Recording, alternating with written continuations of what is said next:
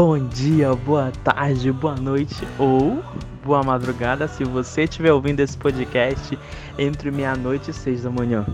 Eu sou João Loureiro e esse é o, o Auge, meu podcast para falar sobre cultura LGBT, entretenimento e muito corações partidos por IAs malucas. Então, se você é meu amigo, me dá essa força, mano. Continua ouvindo até o final que vem muita coisa boa por aí. Ou não, né?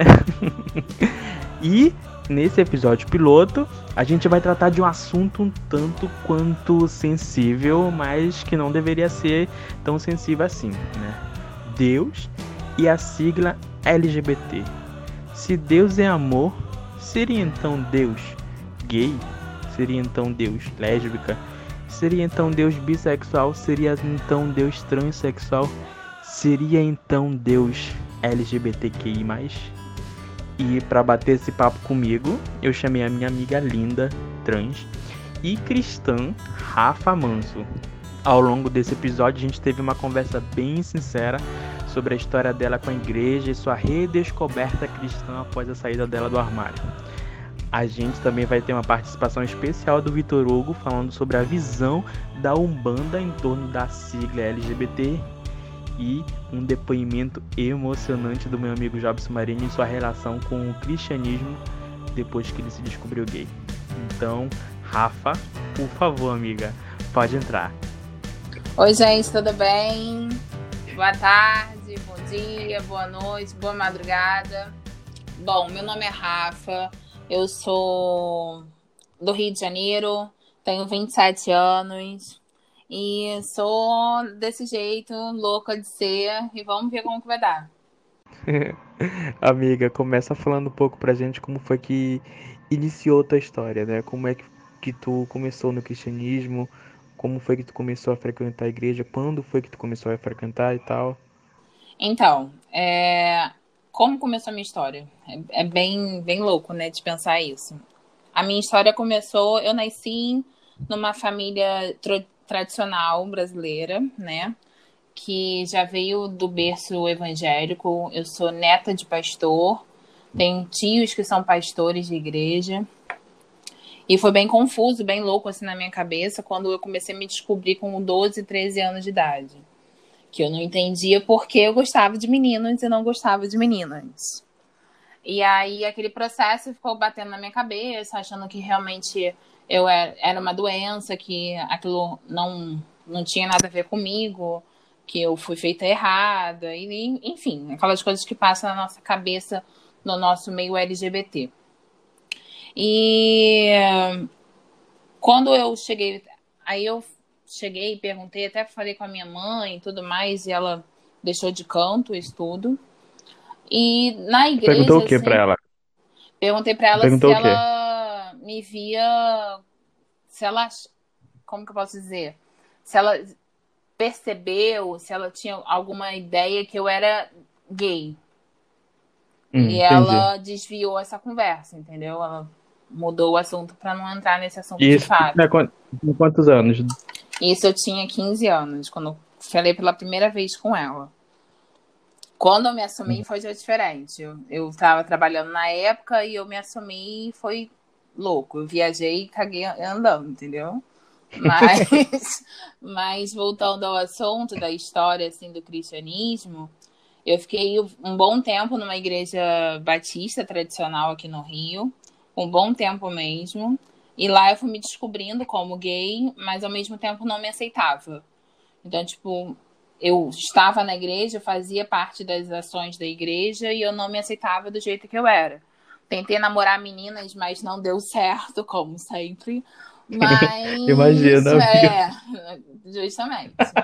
Uma vez eu até entreguei flor pra uma menina pedindo ela namoro, aquela coisa bem. Grito! Bem, bem. E a menina falou assim: não, Rafa, só sou sua amiga. Eu falei assim: ah, então tá bom, tá bom, querida. Aí passou um tempo assim, eu fiquei realmente é, lutando contra mim mesmo para entender se realmente era dentro daquela igreja que eu ia ficar. Uhum. E aí aconteceu um, um, um assunto, um burburinho dentro da, da rede jovem na época que eu participava, porque eu gostava de um menino e eu contei para uma amiga, entre aspas, uma amiga, né, que eu gostava daquele garoto da igreja. E aí no, Entendi. Isso, outro... e calma aí. Isso tu tinha quantos anos? Tu tava em qual época da tua vida? 15 para 16. 15 para 16, beleza. É, foi, logo, foi, na época que eu, que eu falei para minha mãe, para ver se me dava um, uma esperança, entendeu? Algo nesse, nesse sentido. E aí eu falei com, com essa menina e no, no domingo seguinte, todo mundo, todo mundo, literalmente, João, todo mundo da igreja, dos jovens, sabia que eu gostava do menino. E foi um caos. E foi um caos dentro da igreja. Me atiraram pedra, me xingaram. Tipo assim, tudo aquilo que eu via com os olhos de cristão, que, que, que era Deus e amor, que todo mundo me ama, que a gente é uma família. Foi tudo colocado num buraco e eu me senti um lixo naquele momento. E aí, eu, na época, eu ainda cheguei para minha mãe e falei assim: olha, a igreja não me aceita, x, x, x questão, estou saindo daquela igreja. E eu fiquei um bom tempo procurando uma igreja que realmente eu me identificasse. Até que eu fiquei uns dois anos fora de igreja. Porque falei assim, ah, já que a igreja em si, entre aspas, não me aceita do jeito que eu sou, então eu não vou estar em igreja Mas nenhuma. Nesse, nesse período que você ficou dois anos fora, é, tipo assim, tu continuava orando, continuava ouvindo louvor, essas coisas, algo do tipo? Ou não, não. realmente ficou de fora mesmo, não fazia fiquei nada? Fiquei de fora mesmo, fiquei de fora mesmo. Fiquei, fiquei bom tempo assim de fora.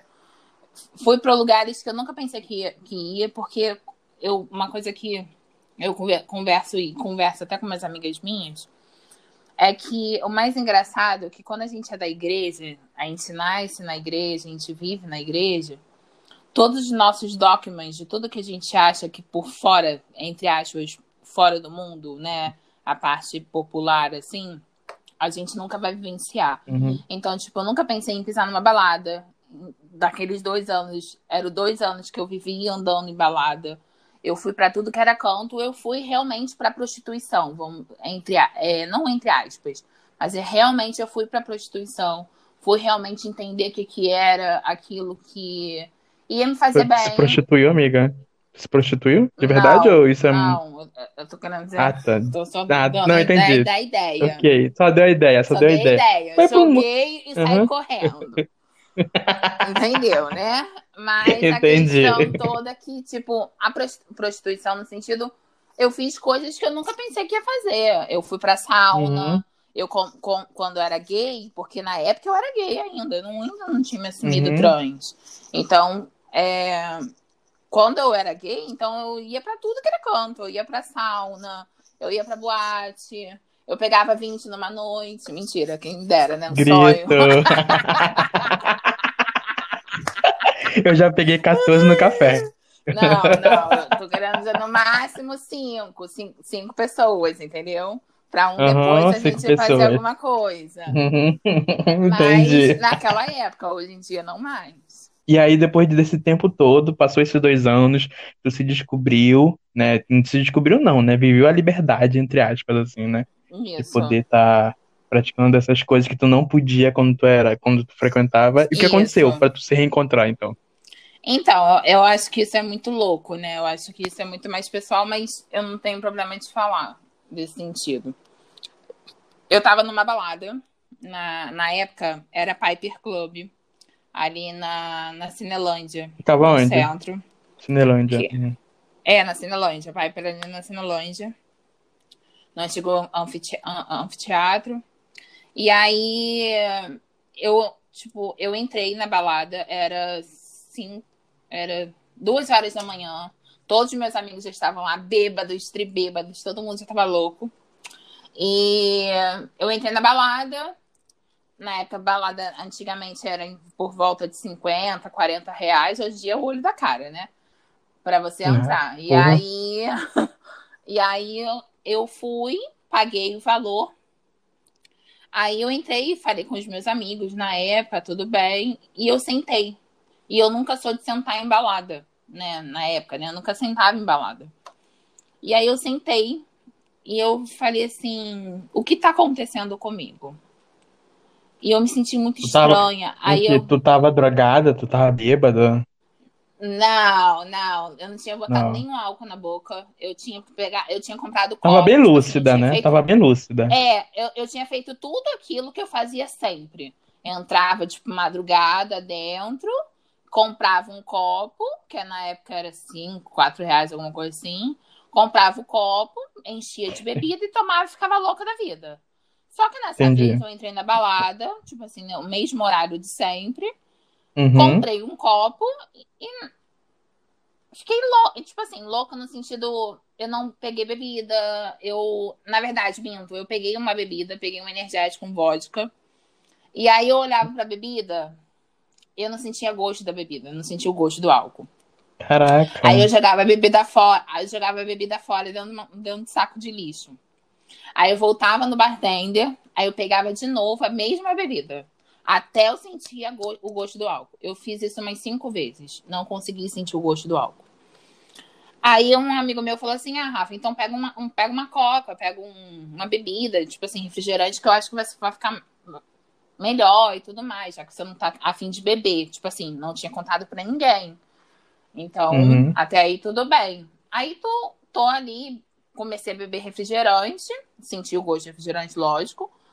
E aí o... me veio um sentimento que eu levantei da cadeira e vi a, a balada, todo mundo dançando, e eu parada igual uma retardada no meio do salão, olhando e percebendo que ele não era meu lugar.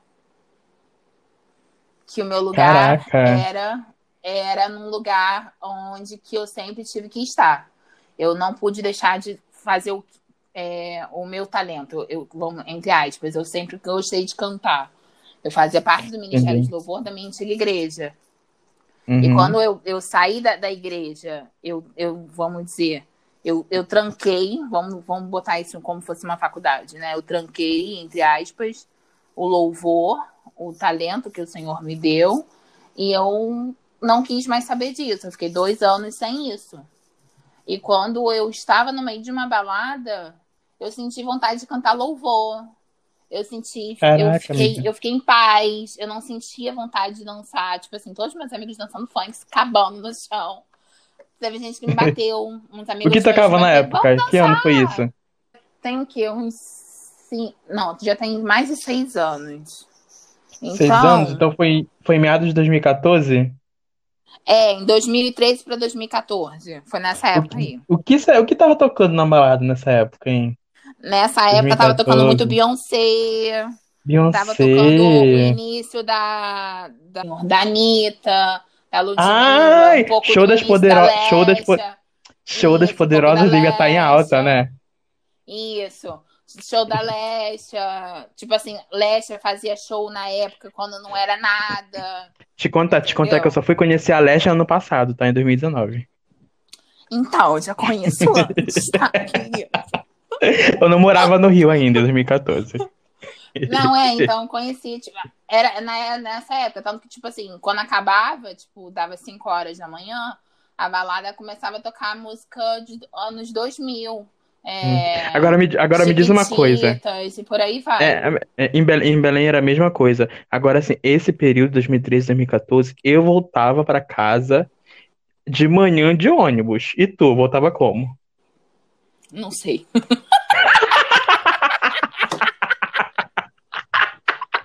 Eu, Ó, eu voltava de. eu Ah, lembro uma vez. tem que falar. Eu Fala. voltava... Olha, eu esperava até 5 horas, da... até 6 da manhã pra passar o Marambaia ver o peso pra eu vol- pra eu voltar pra casa. Não, tipo assim, tinha, tinha finais de semana que eu esperava o metrô abrir. Tipo assim, o metrô abria às 7 horas da manhã. Então ficava, saía da balada às 5 e meia, 6 horas. Comia um cachorro quente, um podrão que tinha que comer de fato, né? Porque dançou a noite toda e bebeu muito. E aí ficava esperando o metrô. Mas eu vou contar um pouco Tá, aqui só- pra vocês que pouca gente sabe, tá? Isso Qual é o posso podre? revelar sem problema nenhum. Uma vez. Ai, senhor. Ai, onde que eu tô me metendo? Vamos lá. E uma vez, dentro da, da balada, eu fiz anjinho.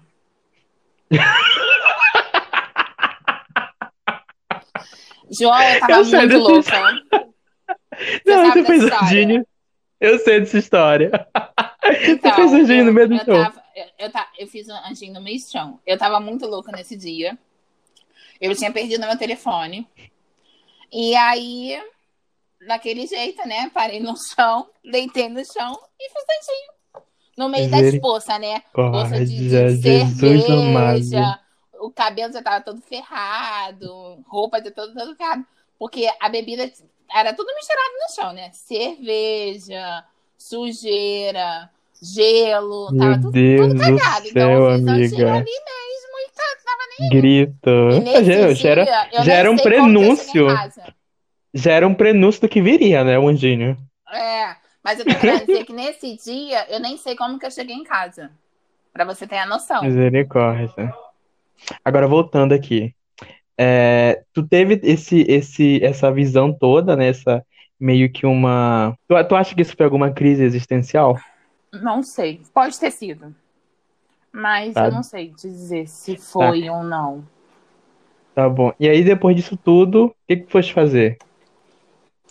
Aí, depois disso tudo, eu fui pra um. Eu vi, fui, fui pra casa e tudo mais.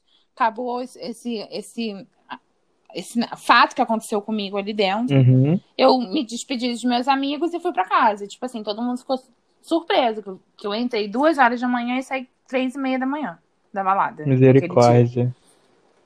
Pra você ter ideia, o espaço de tempo, entendeu? Uhum. E aí eu fui pra casa e quando eu cheguei em casa eu comecei a chorar desesperadamente, sem entender porque eu estava chorando. E aí eu liguei a televisão e estava dando na época o pastor Marcos e o pastor Fábio da Igreja Cristã Contemporânea, da igreja que eu faço parte hoje em dia. Na televisão, é- eles essa- estavam no Super Pop. Ah, sim. Mas, mas calma aí. Tu conheceu eles nesse momento que tu foi pra casa ou em um outro momento qualquer? Não, foi no mesmo dia. Tipo assim, no dia seguinte eu liguei a televisão pra assistir Super Pop, aquela bosta daquele Uhum. programa, né? Hoje em dia já não é, não, é, não é nada. Antigamente era alguma coisa. E aí eles estavam fazendo uma entrevista e eles falaram da igreja deles. Aí eu procurei como, onde que era essa igreja. Tipo assim, onde que tinha igreja deles. Entrei no site, na Entendi. internet, tudo mais. Fiz aquela pesquisa bonitinha e tudo. E fui na cara de pau, assim, pra ver quem, quem era, Uhum. onde que era essa igreja e tudo mais. Entendi. Aí eu fui Foi num dia de. Né, fala. Tu foi, tipo assim, no, na... Tu viu no dia e aí na outra semana tu foi, tu deu um tempo. Eu dei um Então- tempo, eu dei um tempo, Ah, e aí eu falei assim, aí uns amigos meus falaram assim, ah, vamos pra balada. Era no domingo, a balada, e eu falei assim, ah, Uhum. vamos. Aí eu me arrumei toda pra balada. Toda, toda, toda. Daquele jeito, né? Botei uma Uhum. calça toda rasgada, toda bonitona, bem pintosa, porque eu era uma gay pintosa, bem afeminada. E aí eu falei assim, eu vou fazer o seguinte, vou passar primeiro na igreja, pra ver onde que é essa igreja. Porque eu achei, na época, quando eu entrei na contemporânea, eu achei que lá era tipo assim, você pagava pra entrar na igreja. Porque na minha ideia, na minha cabeça, eu nunca pensei que existia uma igreja pra LGBT, Entendi. né? Ach- Achava que era uma igreja pra putaria, entendeu? Eu achei que era uma balada ali dentro. Tanto que tem relatos de pessoas que entraram dentro da igreja achando que tinha polidense, tinha quarto escuro dentro da igreja. Meu Deus, que horror.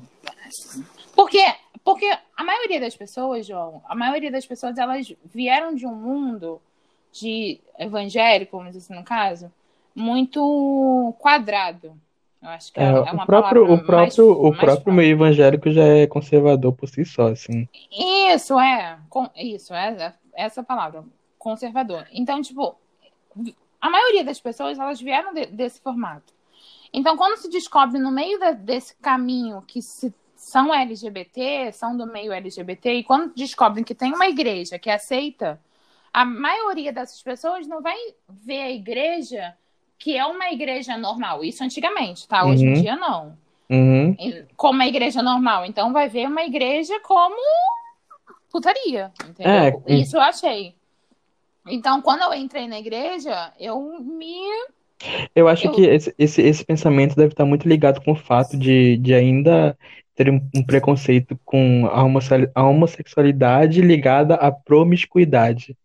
Né? Sim. Então acho que as, as, pessoas já, já pensam logo, ah, isso é uma igreja cristã LGBT, então lá não, deve ter tudo menos Deus ali no meio, né? Sim, sim. A maioria das pessoas. A minha mãe hoje em dia, até hoje, ela fala. Tipo assim, na época que eu entrei na, na contemporânea, a minha mãe, ela não sabia. Eu omiti para minha mãe o tempo todo que eu não estava na igreja cristã contemporânea. Eu falava para ela que eu estava numa outra igreja, de uma outra denominação, para ela se sentir confortável que eu estava frequentando uma igreja na época.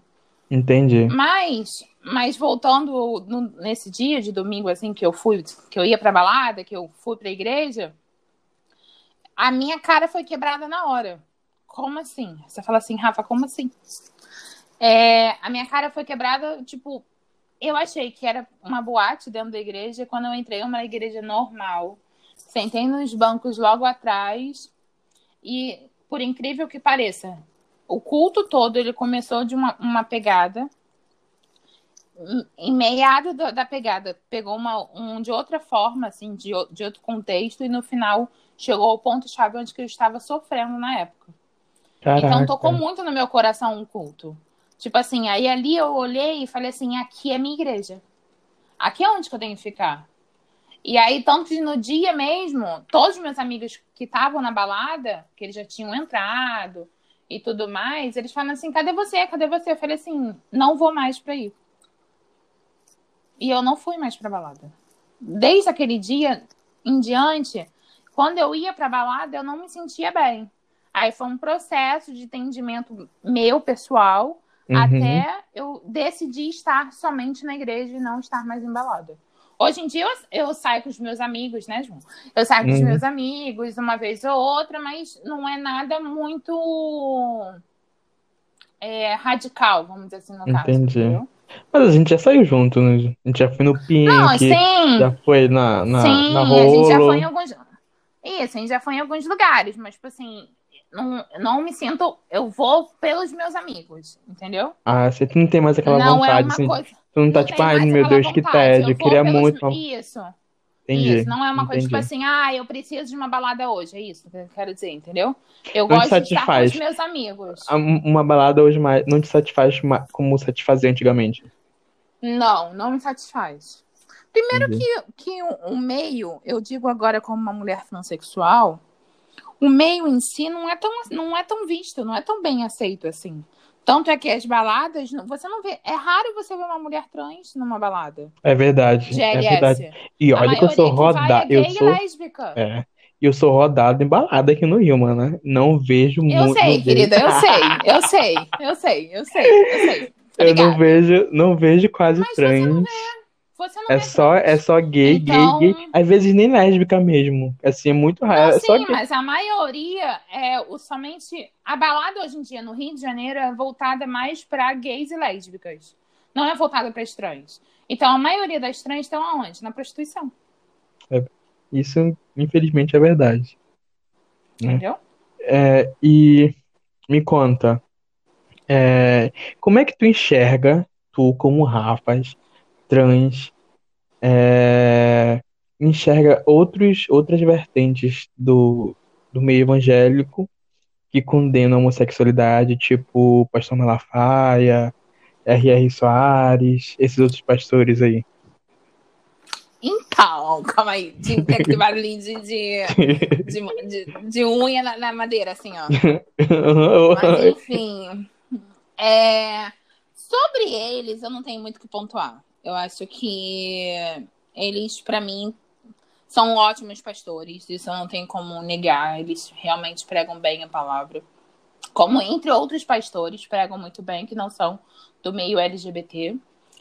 Porém, cada um tem uma, tem uma visão sobre a Bíblia. Cada um tem a sua visão sobre o que é ser igreja. Cada um tem uma visão.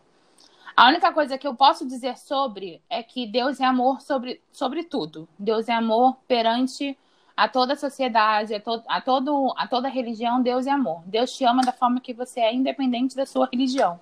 Deus te ama da forma que você é, independente da sua sexualidade. Então, o, o, que eu, o que eu vejo dos outros pastores das outras igrejas que não aceitam é, pessoas do meio LGBTQIA, é, é o fato do preconceito. Pré, Uhum. Né? Você tem, você, você acusa, você tem o, o, a condenação primeiro do que o conceito. Você não, não chega a ver realmente quem é aquela pessoa. Então, tipo, uma das coisas que eu fico te imaginando, imagina se uma drag queen entrasse dentro de uma igreja tradicionalíssima, será que ia ser bem vista? Provavelmente não por eles, mas ela não está ali pelas pessoas, ela está ali Uhum. por Deus. Então, a maioria É. desses pastores tinham que olhar nesse sentido. As pessoas estão ali querendo buscar algo, algo que é Cristo. Não está buscando as Uhum. pessoas. A maioria das É. pessoas hoje em dia elas estão indo para um clube. E a igreja hoje em dia não é clube. É verdade. É, eu, não, eu nunca. Eu, não, eu sou, assim, fui criado no catolicismo e batizei, fiz primeira comunhão. Mas eu lembro um- uma das coisas que mar- me marcou bastante, em uma das vezes que eu, eu estava na missa, eu, eu frequentava uma paróquia lá em Belém que se chama, se chama até hoje, na verdade, Jesus Ressuscitado. E tinha um padre, um padre que se chamava Cláudio, Cláudio Barradas. E uma vez, né, num, num, num dos sermões e tal, ele falando sobre esse lance do, de- do preconceito e tal, que você, você se tivesse vários lugares vagos dentro da missa, que ele tinha certeza que ninguém ia sentar perto de alguma travesti. E aí ele Sim. falando que, que uma, um- uma vez quando ele era jovem, ele tava, ele participava de muito, de muitas missões, assim, ele era missionário e tal. E aí ele visitou uma velhinha, e aí ele, na época, ele era ator, só que ele era ator de rádio. E aí, quando ele visitou essa velhinha, a velhinha já era cega, só, só escutava direitinho, e a velhinha ou- ouvia muito rádio. E aí, quando ele visitou ela, assim, num- numa casa bem pobre, ela falando pra ele que ela reconheceu ele, na verdade, pela voz, e começou a conversar com ele, dizia que ela morava sozinha, e falou pra ele que quem ajudava ela eram três travestis que moravam do lado da casa dela. Travestis, prostitutas e Legal. tal. Mas que as travestis, tipo, todo dia iam lá com ela, ver se ela precisava de alguma coisa, davam um banho nela, é, sustentavam ela. Assim, tipo, Uhum, uhum. é uma coisa assim que você nem. É, isso mesmo. Sabe? Tipo, e, e eu tinha, eu, eu acho que eu tinha, eu acho que quando ele fez esse sermão, eu tinha, sei lá, uns 11 anos, eu tava começando a, a me descobrir isso, tipo, até hoje ficou bastante marcado em mim, sabe? Porque é, é Não, o que tu sim, é falaste. legal. A maioria do- dos É, cristãos, tipo, né? mas a ma... Mas é Fala. isso, a maioria, a maioria dos cristãos. É porque eu falo muito, então se você não me cortar, eu vou falar. É, a questão é que a maioria dos cristãos, eles, eles têm essa tendência de fazer o preconceito. Eles têm realmente a tendência disso. Eles fazem Uhum. primeiro o julgamento, eles primeiro te julgam, depois eles te, eles te aceitam e depois eles te amam. O correto pa- é eles te amarem, eles te aceitarem e não te julgarem. Isso mesmo. É, tu falou muito sobre ser Deus e amor. Eu vou tocar aqui o áudio que um amigo meu, o Vitor, o Vitor, ele não é cristão, ele é da Umbanda. E ele, eu, eu perguntei pra ele, ele é gay, né? E eu perguntei pra ele como é que ele enxerga a questão da Umbanda e o LGBT. Eu vou tocar aqui o áudio pra gente.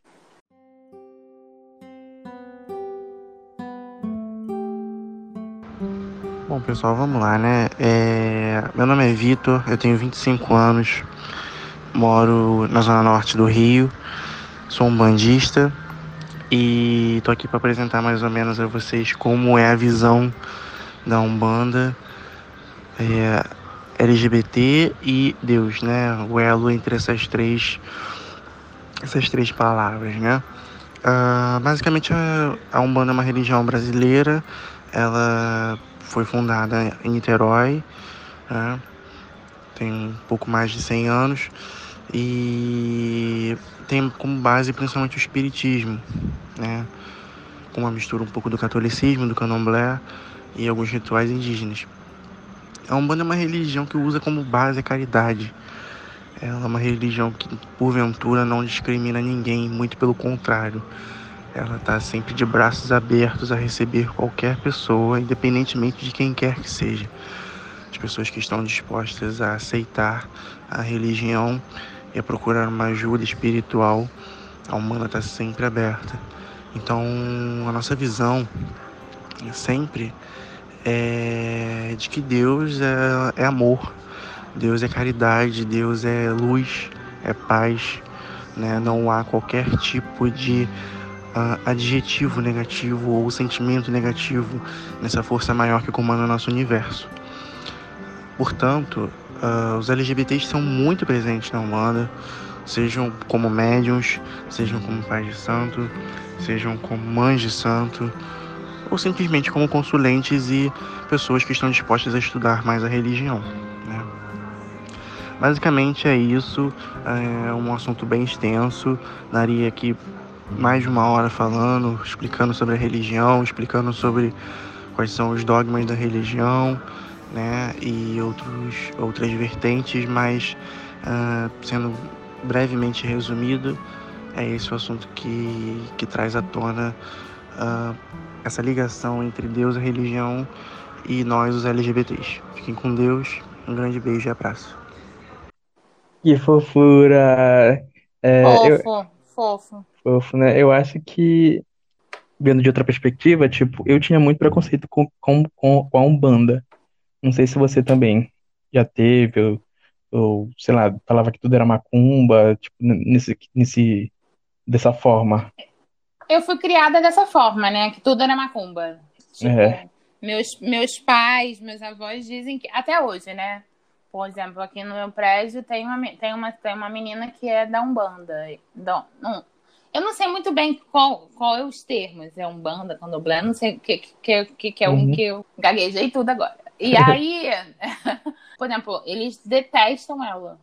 Tipo assim, não podem passar no mesmo corredor porque falam que é demônio, enfim. Essa é puro preconceito, né? Porque, tipo, é, a, é o, que o, o que o Vitor falou, é a, a, a essência é a mesma, é a mesma. É a mesma coisa. Tudo. A essência da, da, do, do que Deus é, do que Deus faz, é a mesma, é, é a mesma essência, é, tanto do cristianismo um, quanto da Umbanda. É, eu, eu li, eu li um. Não vou lembrar o livro agora, mas eu não lembro se foi uma passagem, se, enfim, eu lembro que alguém comentou comigo que todas as religiões, todas, sem exceção de nenhuma, todas elas têm o mesmo adorador. Todas elas uhum. têm o mesmo objetivo. E é, e é, o Senhor Jesus Cristo, independente. Só que cada uma tem a sua doutrina, cada uma tem a sua dogma de, de buscar ao Senhor. Logicamente que os evangélicos, eles predominam dizendo que eles que eles que têm autoridade de estar com o Senhor o tempo todo. Mas a, a própria religião do Vitor, como a religião de outras pessoas, é, diferentes, catolicismo, pessoas de mesa, é, entre outras, até quem não, quem não tem religião, não estou dizendo um ateu, tá? Okay. Até quem não tem religião, são pessoas que estão buscando o Senhor uhum. da sua melhor forma. Mas cada um busca de, daquilo que realmente pode buscar. Tem várias formas de buscar o Senhor. Não é somente como o evangélico pratica, né? Mas eu não concordo, eu concordo com o que ele falou, que realmente Deus é amor. Eu achei legal, eu achei legal sobre o que ele falou. E eu concordo com ele, Deus é amor, sim, em todas as circunstâncias. Entendi. É, o Jobson, que é que é gay, já, já, já foi bastante já foi bastante praticante, né, do, do evangélico. Ele tá me mandando um áudio agora, nesse exato momento. Vamos dar uma esperada aqui. Uhum. Ele disse que tá gravando. Mas enquanto ele não manda, eu vou te fazer uma pergunta. Tá. É, é um pouco forte. Mentira, nada forte. É uma pergunta que tu vai responder assim de cara. Ai, gente. vai, fala. É, aqui, digamos a gente está um momento, vivendo um momento assim muito crucial, né? O, e único, posso dizer assim, com toda essa lance de Covid, quarentena, uhum. isolamento social, etc. Então, amiga, me diz aí, se tu encontrasse Deus agora, tipo, nesse exato momento, o que é, ah. o que seria a primeira coisa que tu ia perguntar para ele? Ah, eu quero um homem, tô brincando, é ah, eu acho que todo mundo ia pedir. Ah, eu não vou mentir, eu não vou mentir, eu não vou mentir, que eu ia, eu ia pedir a mesma coisa. Não, não vou, né? Eu vou, tipo assim. Ah, posso pedir duas coisas? Não. Tá louca, né? Pode, pode. Finge que eu sou ele, finge que eu sou ele. Então, Deus, vamos lá. Eu vou dizer que eu, eu amo tudo. Eu amei toda a minha vida, eu amo tudo. Só que eu queria um homem. Um homem um que homem. me amasse, que me, que, que me desse é, companheirismo real, porque todos os outros que você me deu foi o ó do Borogodó. Isso e é, aí, é assim. Isso é uma outra pauta. Esse, esse lance da, da questão do relacionamento com transexuais é uma outra pauta que eu vou abordar aqui, mas não vai ser agora. Já fica logo aí, pessoal que, que, que queira saber mais coisas, isso é uma outra pauta também do, de, relação, de questões afetivas mesmo, né? De, uhum. Da transexualidade com outras pessoas. E olha que o Jobson mandou o áudio dele, vamos ouvir.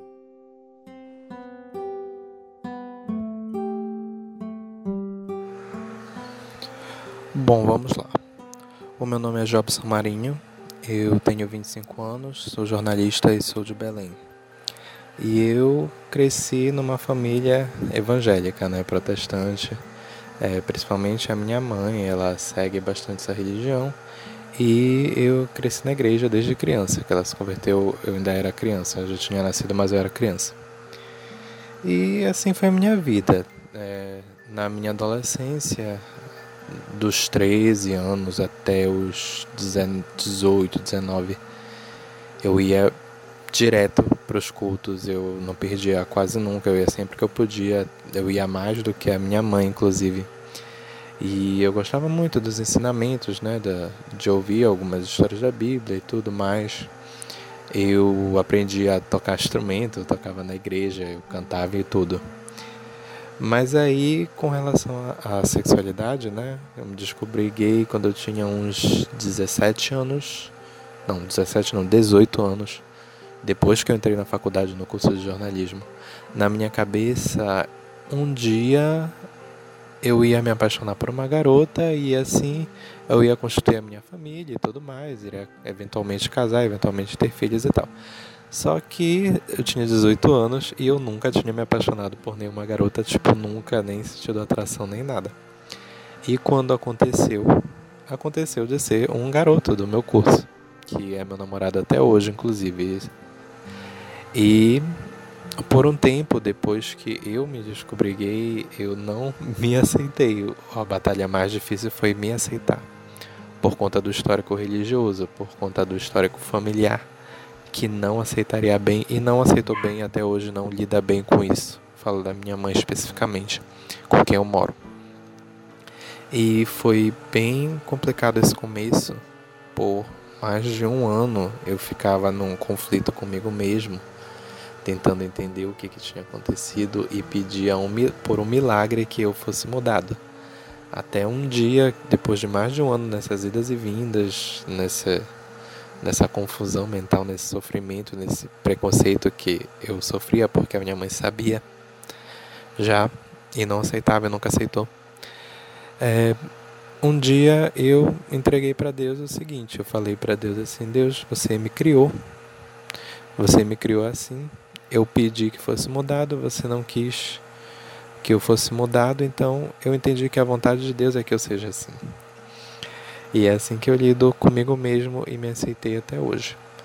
É, com relação à religião, não vejo problema em Deus, não vejo defeito, eu vejo que o problema são as pessoas que estão na igreja. Essa é a razão pela qual eu não frequento mais, já tem uns quatro anos, eu acho. E frequentemente tem pessoas preconceituosas, tem pessoas racistas, tem pessoas bem difíceis de mudar o pensamento porque elas acreditam que o mundo funciona de uma forma e que as pessoas têm que ser de uma certa forma e todo mundo que se enquadra diferente disso está automaticamente errado e não é aberto a debate nem nada. Então por isso eu não, não frequento mais a igreja e vivo a minha vida assim. Hoje eu moro com a minha mãe E ela não aceita, ela já me ameaçou de diversas formas. Já me disse até que se pudesse me daria um tiro. Então é difícil. Então eu tento. Eu sou, em casa, uma pessoa mais calada, mais contida, justamente para não entrar o conflito, até em breve eu poder seguir a minha própria vida com a pessoa que eu amo. E é isso, essa é a minha história, essa é a minha questão. Obrigado. Aí, forte esse depoimento do Jobson, amiga. Ai, É, o ai, jo... é forte, bem ai. forte. É, o Jobson, eu estudei com ele, ele é meu amigo, meu amigo fofo. Ele namora o Jorge, outro amigo meu. E quando eu conheci o Jobson, ele realmente era, era frequen- frequentador, era, evangé era evangélico, assim, praticante mesmo. Eu não sabia desse- de toda essa história. Queria agradecer ao Jobson aqui, com muito carinho, por ter compartilhado com a gente, né? E infelizmente ainda tem muito disso, né, amiga? Tipo, o, o, tu conseguiu se encontrar, né, de novo, tu se reencontrou, na verdade, né, na, na, na tua religião. Mas infelizmente eu acho que alguns não têm essa oportunidade, ou não querem, ou infelizmente, enfim, cada história é uma história. Mas queria agradecer bastante aqui ao Jobs por ter compartilhado a dele.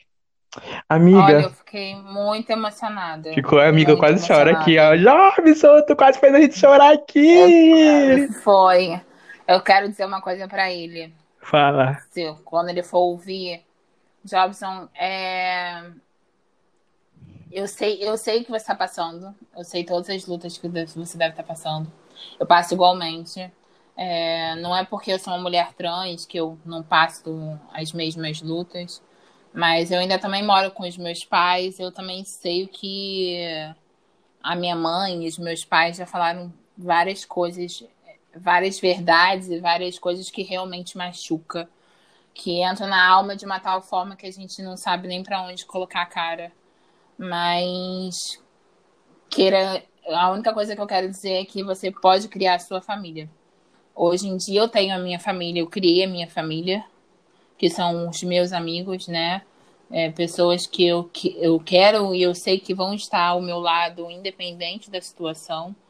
E quando você tiver isso, eu acho que vai ser o melhor momento da sua vida que você vai poder não não fora aceitação, mas você vai poder se amar realmente.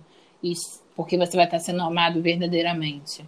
Porque muitas das vezes a gente gostaria que os nossos pais, que são a nossa família de sangue, nos amasse da forma que realmente é, deveria acontecer. Mas é mais fácil eles sentirem na dor do que sentirem a gente ali, só que a gente não tá ali, entende? Mas, mas é isso que eu quero dizer. Conta com, com a gente mesmo do, do grupo LGBT, porque nós somos uma grande família. Independente das suas classes sociais, nós somos uma grande família. É verdade. É verdade. Jobson, a gente te ama e a gente tem certeza que Deus te ama muito. É isso É, aí. amiga, Muito. a gente já tem 45 minutos de gravação. É, eu acho que a gente pode ir para as considerações finais. É, eu queria te agradecer. Mas já, tô. Amiga, que- será que vai ter alguém que vai ficar ouvindo a gente até. Olha, você que chegou até aqui, o meu muito obrigado. Olha, porque, olha só, 45 minutos Muito é obrigada. uma partida de futebol inteira, hein? É, querida, então, pra, pra me ouvir, querida, tem que ser quase duas partidas de, futebol, entendeu? A louca. É, gente, o Algers, o, o nome do meu fã é o Algers, né? O Algers, O Alger. o Algers. É, para finalizar, eu queria agradecer muito, muito ao Vitor, ao Jobson e a minha amiga linda e maravilhosa Rafa por ter acreditado, por ter aceitado participar desse episódio piloto, do primeiro episódio, episódio de início de tudo. Gente, eu amei ter participado. Amei ter participado. Foi muito legal. Falei nos bastidores com o João, falei assim, tô nervosa, não sei como fazer. não sei como que vai ser. E eu tô muito feliz, quero participar demais. Então, já fica aqui o convite, olha só, já fica aqui o convite que eu vou querer Rafa Manso em outros episódios, em que, gente, assim, é uma pauta gigantesca, é assunto que puxa assunto, que puxa É uma- assunto, é uma- que puxa é. outro assunto. É, é assunto atrás de assunto, né? Porque parece que agora é novo, só que na verdade não é novo. Então, Uhum. se você quer me ver, peça pro João me chamar novamente, porque a gente conversa. Amiga, adorei, muito. gente, muito obrigada, tá? Amiga, muito obrigado, Tá beijo e, claro, fica com Deus. Beijos. Amém. Você também, tá? Tchau, tchau. Lá na quebrada é um desafio andar sem ser xingado. Por onde eu vou passando, eu vou ouvindo. Ô viado. Eu apenas olho, sorrio e aceno e sinto muito orgulho, porque eu sou viado mesmo. E acho muito bom que vocês estão me reconhecendo. Precisa melhorar para tentar me ofender. Me chamar do que eu sou jamais vai me abater. As suas palavras somam como uma invocação, e eu faço com elas um jogo de subversão. Me chamam de viado, que é para me ver irritado, mas não conseguirão. Eu sou viado empoderado. Os caras querem tirar, mas nem segurar as pontas. Quando eu vou lá cobrar, me diz que nada contra, que era brincadeira, que era só piada, que eu sou um chato porque não via graça. Sim, eu ainda ouço que sou chato e sem humor, porque nunca dou risada da piada do opressor. Para sua piada, eu ergo o dedo médio porque ela só tem graça para quem tem seus privilégios. Morre um dos meus a cada 27 horas e eles morrem simplesmente por serem transgressores das cis heteronormas. E o Brasil é recordista. Isso é coisa que perturbe. Não querem ver trans na rua, mas querem ver no RedTube. A transfobia mata e causa muito horror, mas parece que se esconde na hora de ver pornô. Eu não me encaixo em seus padrões, eu nem me tranco em seus armários. Eu vim para jogar glitter na cara do Bolsonaro. Eu não quero ser discreto, eu ignoro os seus decretos.